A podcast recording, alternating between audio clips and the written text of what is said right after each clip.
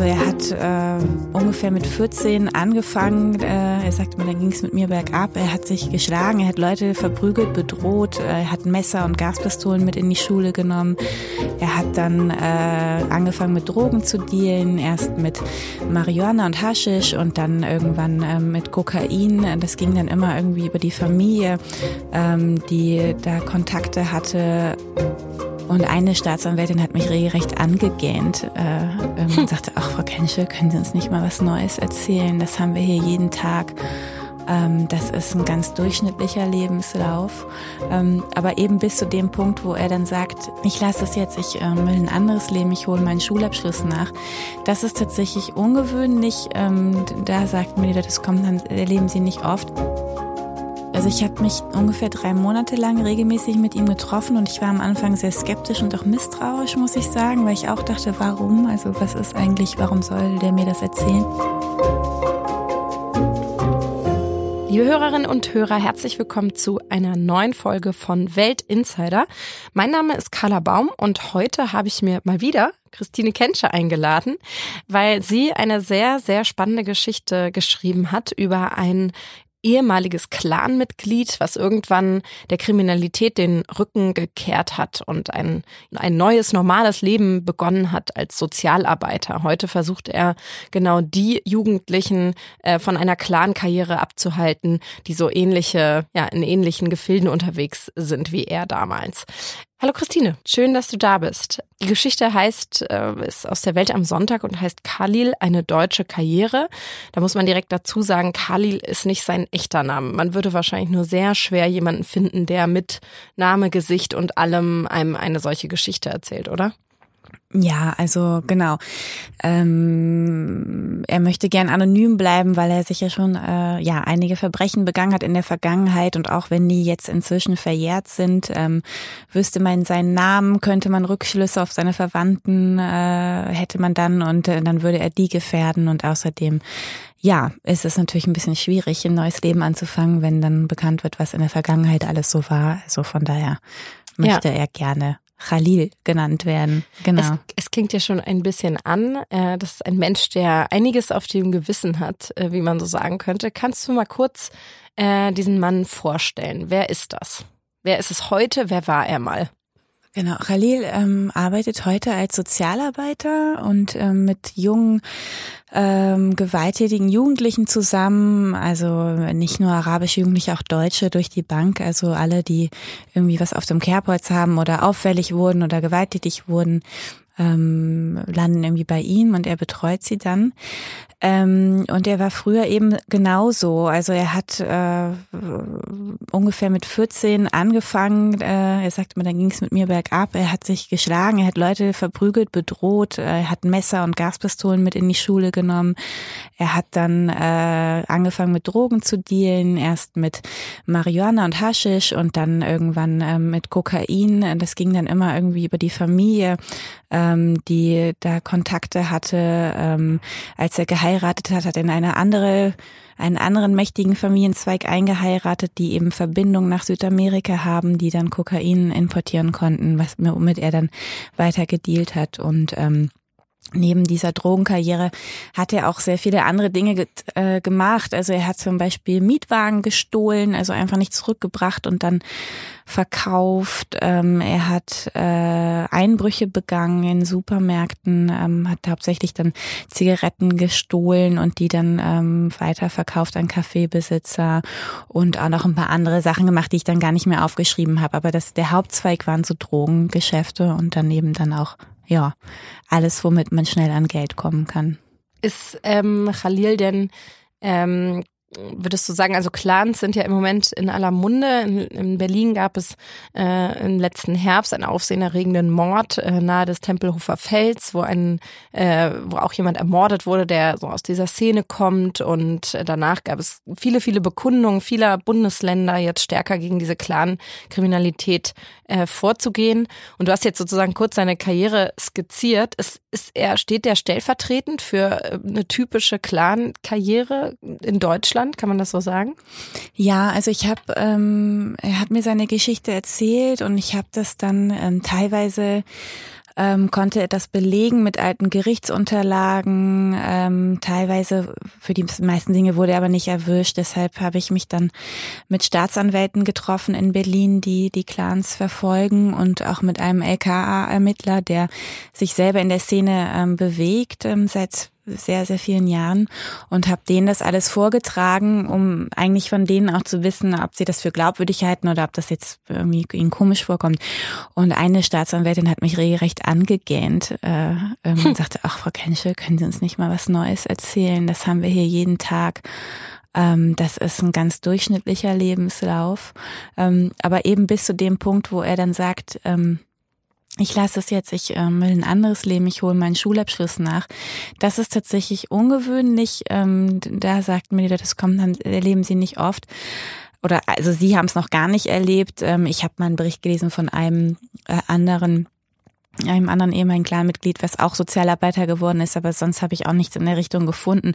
Und aber alles bis zu diesem Punkt, wo er seinen Schulabschluss nachholt, ist tatsächlich sehr gewöhnlich. Also Körperverletzungen, Einbrüche, Drogendealerei, das ist ähm, ja so eine typische Karriere eigentlich. Ja. Wie du wirst jetzt nicht alles verraten können, weil äh, Khalil aus gutem Grund anonym bleiben will, um quasi erstens seine, er sagt ja einerseits, um seine Familie nicht zu gefährden, aber eben auch seine jetzige Existenz nicht, nicht zu gefährden. Ähm, aber wie hast du ihn gefunden? Wie bist du auf ihn aufmerksam geworden? Also man muss sagen, er ist irgendwann auf mich zugekommen und er hatte von mir gehört, ah. weil ich habe sehr viel in dem Milieu recherchiert, weil damals als Nidal R. Punkt, ähm, mhm. der nichts mit der Familie Remo zu tun hat, was manche denken. Stimmt. Der, das war der, der vor dem Tempelhofer Feld ähm, erschossen wurde. Und ähm, der galt ja so äh, mit als Deutschlands bekanntester Intensivtäter. Über den wurden Aufsätze verfasst in, in, in Polizeimagazinen und juristischen äh, Fachaufsätzen. Äh, ähm, und dann hatte ich damals eigentlich versucht, jemanden zu finden, also so ein jugendlichen Intensivtäter zu finden, der mal quasi so seine Perspektive erzählt, also dass man mal so eine Innensicht hat ähm, und habe da sehr viele Gespräche geführt und ähm, mich umgehört und ähm, immer wieder hieß es, nein, das geht nicht und das mhm. macht keiner mit und wir müssen auch diese Jugendlichen beschützen und wenn man einmal äh, von denen erzählt, dann, äh, wenn die das einmal erzählen, dann äh, ist es ganz schwierig für die eine andere Zukunft auszubauen und so weiter. Und irgendwann hat er sich dann bei mir gemeldet, mhm. weil er das mitbekommen hatte. Genau. Und so. Schon auch mit dieser, ähm, meinst du, es war so seine Intention, ich erzähle mal, wie es auch funktionieren kann? Also ich bin da rausgekommen oder war so seine Intention, ich packe jetzt mal alles auf den Tisch, äh, ihr sollt mal erfahren, was wirklich abgeht in dieser Welt? Ja, das ist sehr gemischt. Also ich habe mich ungefähr drei Monate lang regelmäßig mit ihm getroffen und ich war am Anfang sehr skeptisch und auch misstrauisch, muss ich sagen, weil ich auch dachte, warum? Also was ist eigentlich, warum soll der mir das erzählen? Und ich glaube, es ist so eine Mischung er ist zum einen wahnsinnig stolz darauf, dass er das geschafft hat. Eben ähm, nach, ich meine, er ist irgendwie von der Schule abgegangen ohne Abschluss. Er ist zweimal sitzen geblieben, ist dann ohne Abschluss von der Schule abgegangen und hat es dann tatsächlich geschafft, seinen Hauptschulabschluss zu machen, die mittlere Reife, die Fachhochschulreife und zu studieren. Darauf ist er sehr stolz, weil das eben kaum jemand schafft aus seinem Milieu, weil auch kaum jemand danach also das als Ziel vor Augen hat. Mhm. Das war eine Motivation, das zu erzählen, ähm, weil er ja, glaube ich, zeigen einerseits zeigen will, ey, man kann das schaffen, man kann ähm, da rausgehen und man man ähm, kann auch mit einem normalen Beruf Geld verdienen, natürlich dann nicht mehr so viel, wie er als Drogendealer verdient hat, aber man kann sich was aufbauen und das will er irgendwie, das wollte er zeigen dann ist da natürlich auch ein gutes Stück Eitelkeit dabei. Ich meine, seit diesem Mord im Tempelhofer Feld haben wir jetzt ja die ganze Zeit wieder Talkshows über Clans, Fernsehsendungen, Experten, die sich äußern. Und es war so ein bisschen sein Ehrgeiz, ach, das sind immer nur, die wissen das doch nur vom Hören sagen mhm. und ich war doch selber dabei. Ich weiß doch, wie es läuft und das würde ich gern mal erzählen. Ähm, so ein bisschen die Eitelkeit. Ähm, und dann muss ich auch sagen, es wurde dann irgendwann auch sehr persönlich. Wir haben uns ja sehr lange ähm, sehr lange unterhalten und dann wurde mir irgendwann klar, er hat eigentlich gar keine Freunde. Er hat mhm. das irgendwann auch gesagt. Also er hat eine sehr große Familie. Ähm, das ist auch mal so ein Punkt, wenn man Aussteiger sagt, natürlich hat er weiter Kontakt zu seinen Brüdern und Familien, aber er macht eben diese Geschäfte nicht mehr mit. Also zumindest sagt er das und alles, was ich gesehen habe, das äh, und was ich von ihm gehört habe, wirkt es auch sehr glaubwürdig. Aber er hat eigentlich keine Freunde außerhalb seiner Familie. Mhm. Und er hat niemanden, mit wem er da so richtig drüber sprechen kann. Und das wurde sehr, also irgendwann habe ich mich gefühlt wie so ein Beichtstuhl, so ein bisschen, also eine Mischung aus Beichtstuhl und und äh, Psychologin, weil man richtig gemerkt hat, er kam dann ins Erzählen und er wollte auch gerne erzählen, er wollte das irgendwie loswerden. Ja. Und er hat dann auch gesagt, das hat was in ihm ausgelöst, diese Gespräche nochmal. Zum einen war das nochmal so ein Abschluss für ihn, das zu erzählen. Und zum anderen hat das bei ihm auch das ganz viel losgebrochen, auch dann irgendwie gemerkt, er ist uns Grübeln bekommen und wenn er mir nochmal Sachen erzählte von damals, wie er natürlich auch Leute verletzt hat und ja, also irgendwie war das für ihn nochmal so ein Prozess, das alles aufzuarbeiten und vielleicht auch abzuschließen. Ja, und da habe ich ihm irgendwie, ja, für ihn war das, glaube ich, irgendwie so ein bisschen eine Hilfe. Ich wollte natürlich einfach Einblick in dieses Milieu mhm. bekommen und ja, es war also so eine Mischung aus Motiven, würde ich sagen. Ähm, und wie liefen diese Treffen ungefähr ab? Also wie kann man sich das vorstellen? Habt ihr euch irgendwie zum Kaffee im, im Café getroffen? Ich meine, da äh, fallen ja auch Sätze, die man, äh, die, wenn ich jetzt im Café sitze und neben mir sagt jemand solche Dinge, äh, da würde ich ja zumindest mal kurz hellhörig werden. Ja, das war tatsächlich nicht immer ganz einfach. Zum einen wollte er natürlich, dass er dass von seiner Familie und von seinem Umfeld niemand mitbekommt, ähm, dass er sich mit einer Journalistin trifft, auch von seiner Arbeit nicht. Ähm, und dann war es tatsächlich so, teilweise Sachen, die er mir erzählt hat, waren auch schon heftig, auch von den, von den Ausdrücken her. Und mhm. dann hat er dann teilweise, haben sich schon mal Leute umgedreht, wenn wir, wir saßen tatsächlich mal im Café, dann haben sich Leute umgedreht oder er hat dann angefangen zu flüstern, was dann natürlich auch so ein bisschen komisch wirkt. Also ich habe dann immer schon versucht, wenn wir uns in einem Café getroffen haben oder in einem Imbiss, ähm, haben wir uns oft getroffen, dass wir dann irgendwie so einen Tisch weiter hinten kriegen und so. Und ähm, dann teilweise waren aber auch kamen dann Leute, die ihn trotzdem irgendwie kannten. Da mussten wir das immer wieder unterbrechen. Also es war auch nicht ganz so einfach. Ähm, wir sind dann teilweise auch dahin gefahren, wo er früher gewohnt hat, wo das angefangen hat, wo er mit Drogen gedealt hat. Das, er hat an so einem Teich angefangen, da in Berlin. Ja. Genau, in Berlin, dann hat er mir jetzt, da wohnten sie früher und da stand immer so ein kleiner Türke, sagte, der hat dort gedealt und dann haben sie den irgendwann verprügelt und sein Zeug, seine Drogen und sein Geld abgenommen und haben dann quasi übernommen von ihm und da hat er mich hingeführt und da auch erzählt und ich war auch einmal bei ihm, ja, bei ihm zu Hause zum Essen eingeladen mhm. bei der Familie. Da habe ich auch seine, seine Familie kennengelernt, ja.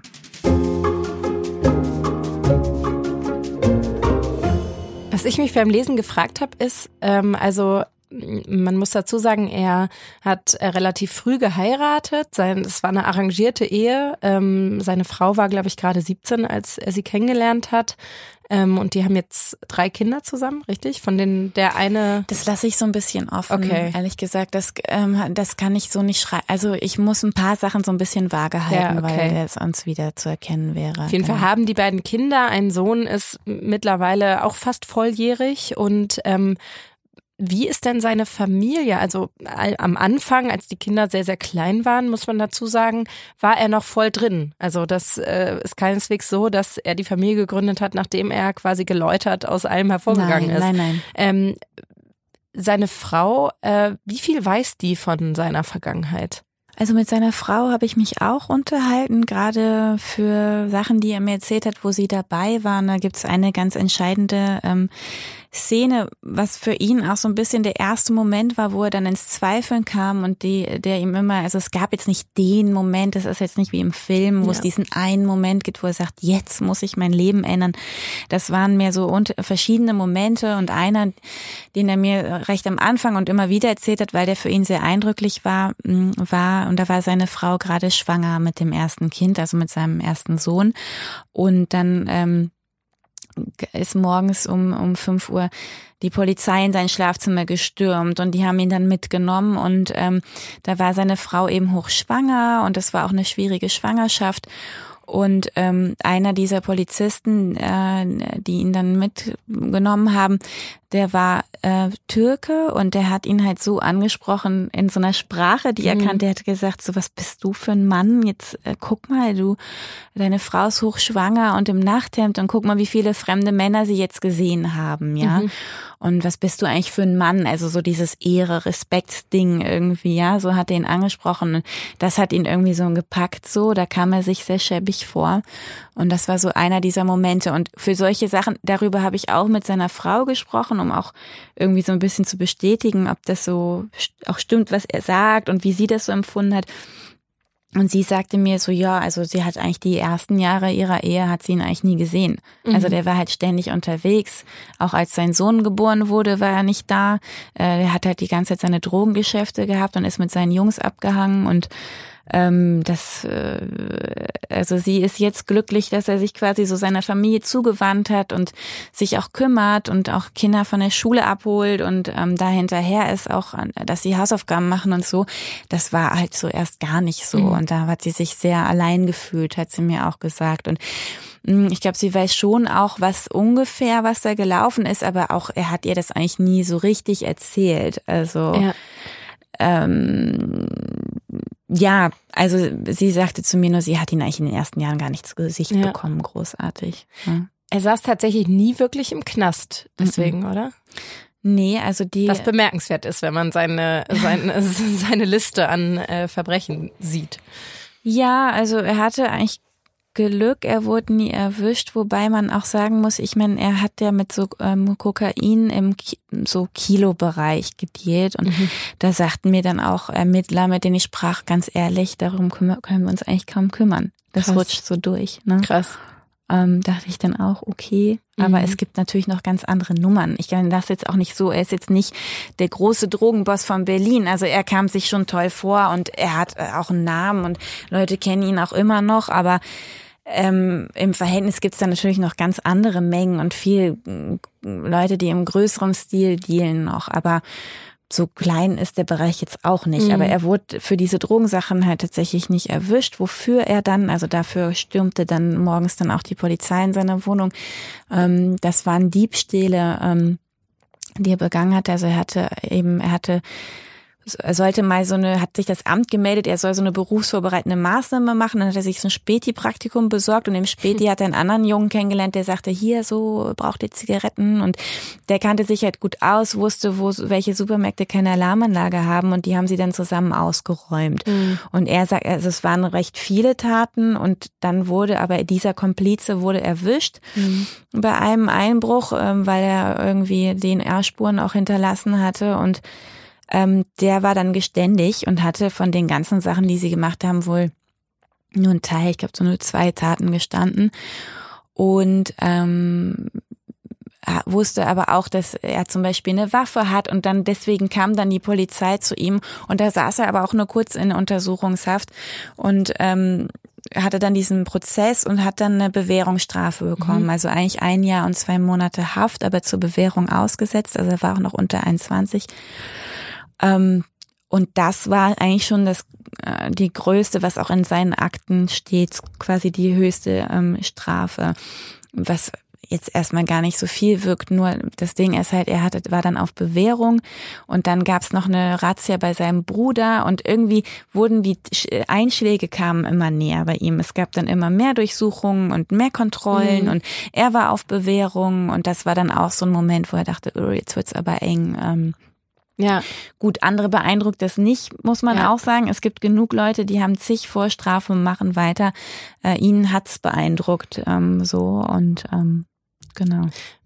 Wie hat er dir denn von diesem, also hast ja schon gesagt, es ist jetzt nicht ein Punkt gewesen, wo er gesagt hat, jetzt muss ich alles ändern. Aber wie hat er dir von dieser, von diesem Turning Point erzählt? Was, was war das für ihn und ja, wie, wie ist es ihm dann konkret gelungen, da rauszukommen? Man muss sagen, er ist schon irgendwie smart, ja. Also mhm. er hat irgendwie, klingt jetzt doof, aber er ist schon irgendwie so ein bisschen Geschäftsmann. Also er hat schon so ein Gespür dafür, wie kann ich was machen, was, wie erreiche ich was, was muss ich dafür tun. Und äh, in seiner Jugend war das halt schnell irgendwer sein. Er ist halt in Süddeutschland aufgewachsen. Die Eltern sind dann nach Berlin gezogen, als er noch recht jung war. Ich glaube ungefähr so elf, zwölf. Und äh, dann kam er irgendwie nach Berlin und er sagte mir, dann hat der erste, den er gesehen hat, der so breit ging, weißt du, so Goldkette, mhm. breiter Gang, alle wichen ihm aus, dachte er, geil. So, so will das will ich, auch, sein. sein. irgendwie. Und es ging immer ums Geld. Also wie kann ich ganz schnell viel Geld verdienen? Und da hat er eigentlich in seiner Familie jetzt nicht so die tollen Vorbilder. Die haben alle keine große Bildung. Sein Vater zwar schon, aber der hatte wohl auch hier Probleme gehabt, sagt er, die Zeugnisse anerkannt zu bekommen und hat auch nicht viel verdient und er wollte schnell viel Geld bekommen. Und ja, wie kriegt man schnell viel mhm. Geld? Mit mhm. krummen Dingern und mm, und es waren dann mehrere Momente, wo er an sich gezweifelt hat und daran, ob das alles so weitergeht. Und einigen war eben, er sagt zwar, er hat wahnsinnig viel Geld gemacht, aber das ging auch ganz schnell immer wieder weg, weil das war dann irgendwie auch so ein bisschen dieses Gangsterleben. Wir gehen dann feiern und mhm. verkaufen uns fette Autos und Goldketten und äh, gehen irgendwie zu Nutten und irgendwie das mhm. Geld wurde sofort wieder auf den Kopf gehauen. Mhm. Und er hatte und er ist dann selber auch äh, drogensüchtig geworden. Also er hat dann selber irgendwann gekokst und war total dicht den ganzen Tag mhm. und ähm, hat das äh, und irgendwie das war so eine Kombination aus Sachen, dass er irgendwie gemerkt hat, ey, ich krieg das Geld nicht beisammen gehalten.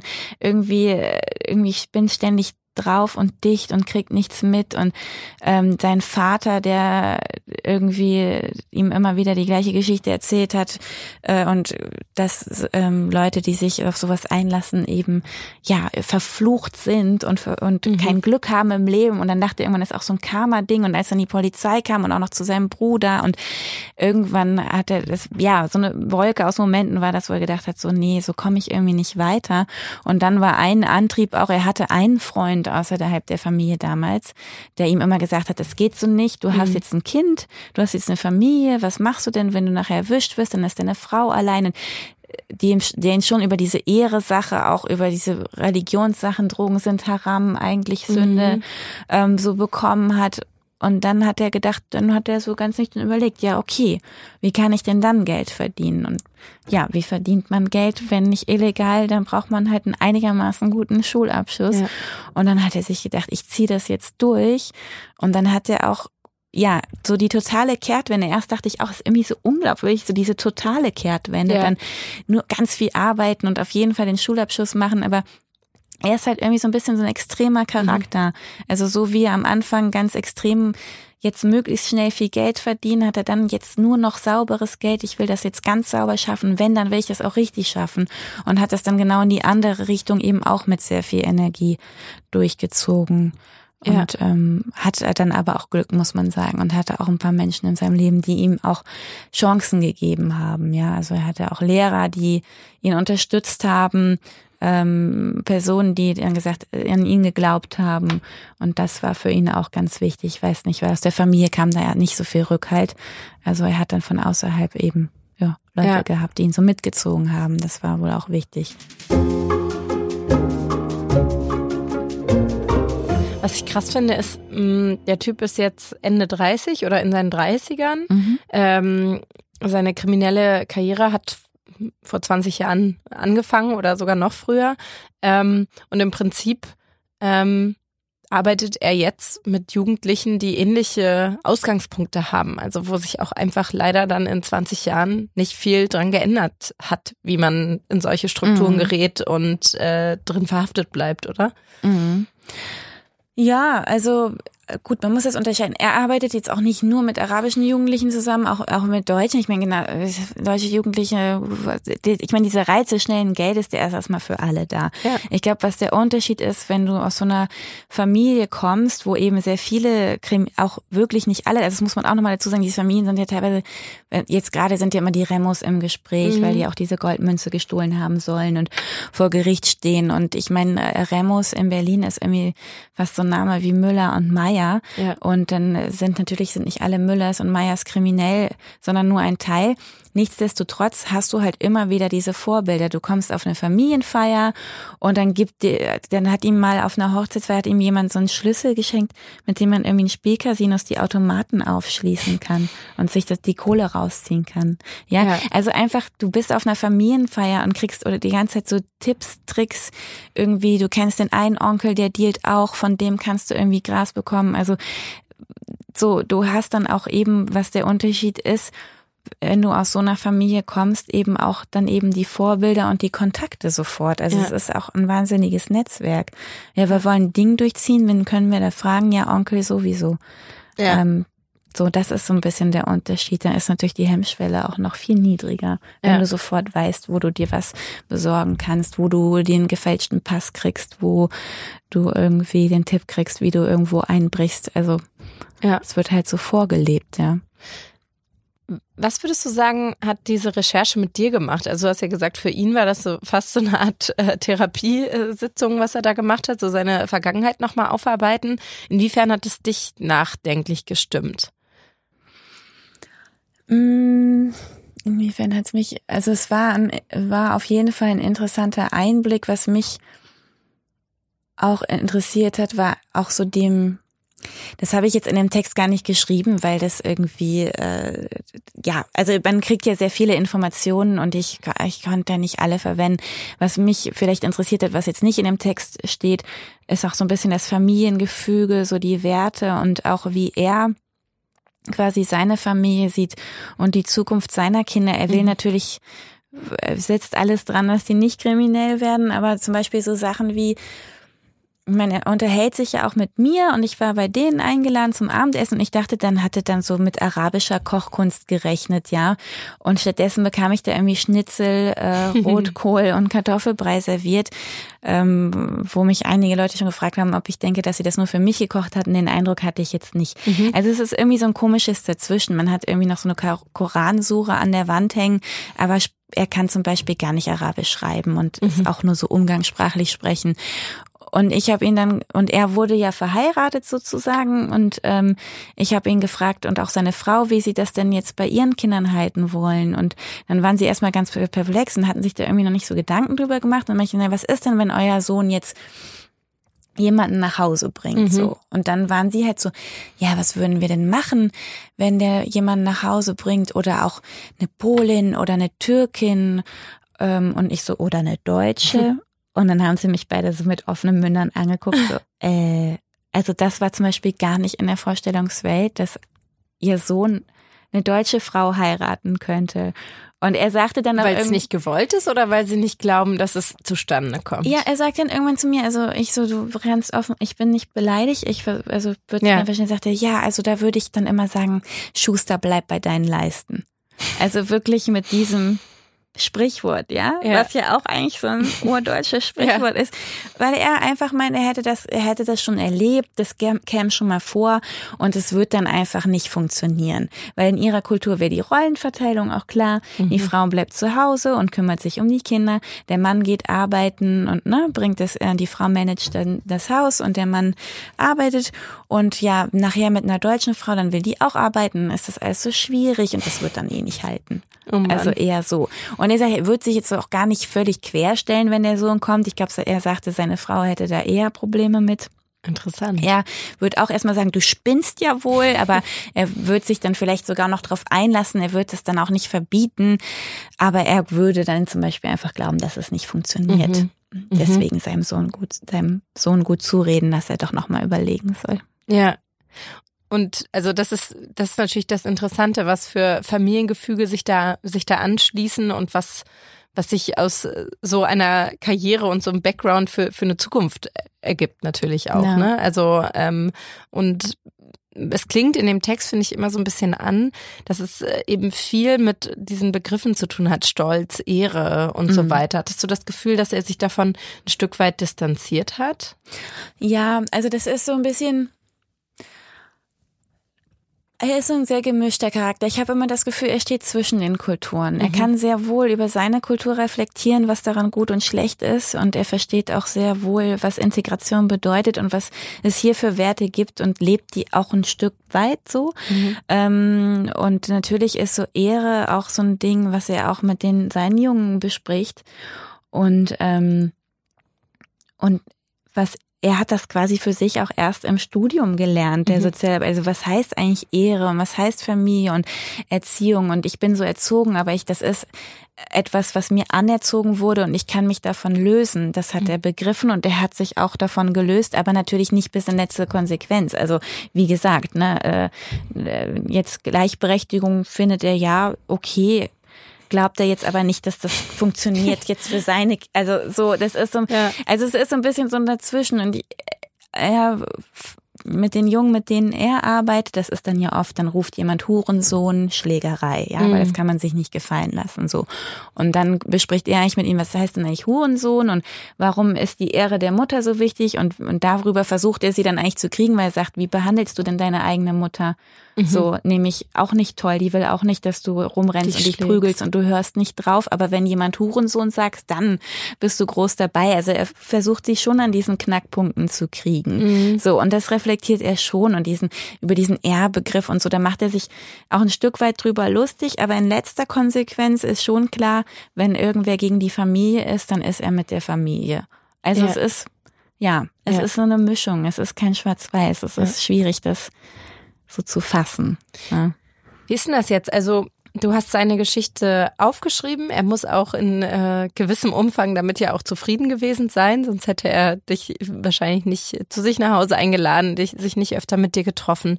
Ähm, die Geschichte ist abgedruckt sozusagen. Ist das jetzt für dich abgehakt oder bleibst du mit dem in Kontakt? Ähm, ja, wie sieht das so aus? Nee, also wir bleiben in Kontakt. Ähm, wie sich das jetzt weiterentwickelt, müssen wir mal schauen. Ich glaube, mhm. er hat die Idee, ein Buch zu schreiben. Mhm. Er ist irgendwie, er hätte Lust, da das noch weiter auszuführen.